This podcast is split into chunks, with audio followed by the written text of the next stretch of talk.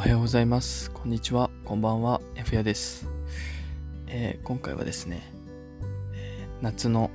クールビズのちょっとこだわりについてお話ししようかなと思います。まあ、僕も社会人2年目になりまして、あの、2度目のね、まあ、夏を迎えているわけなんですけども、まあ、去年からね、変わらず今年もまあやり続けることが一つだけちょっと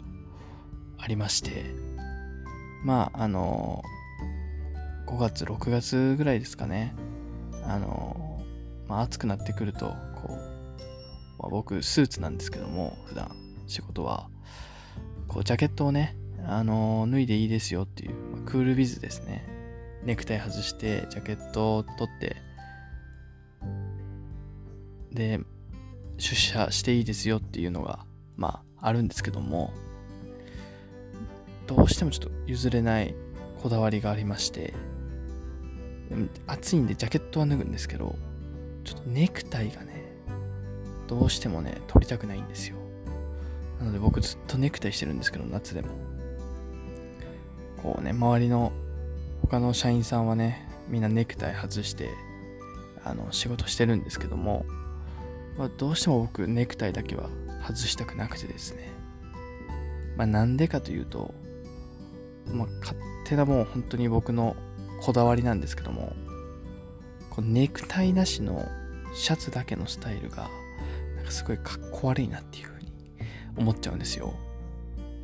もう共感してくれる方少ないかもしれないんですけども、いやいや、そんなの、どうでもいいやん。暑いの嫌やんの方が多分強いと思うんですけども、まあ僕は暑さよりもですねどうしてもネクタイの方がネクタイつけてて見た目かっこいい方がちょっと優先してましてずっとネクタイつけてるんですよね。でこう周りの人からねもうネクタイ取れよっていう風にあの言われるんですけども、まあ、そこはねあのもうずっと貫いてる部分ですね。比較的ね僕あの暑さ強いんですよ体勢的に。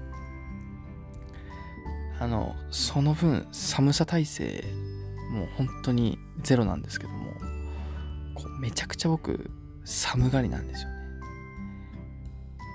なんでこう今なんて冷房皆さん多分もうつけてる方結構いらっしゃると思うんですけども、まあ、冷房が苦手ですぐ寒くなっちゃうんですよね。なので本当に冷房全然なくていいぐらいの感じで過ごしてるんですけどもで全然耐えれるんです耐えれるんですよねそれが。確かに暑いんですけど。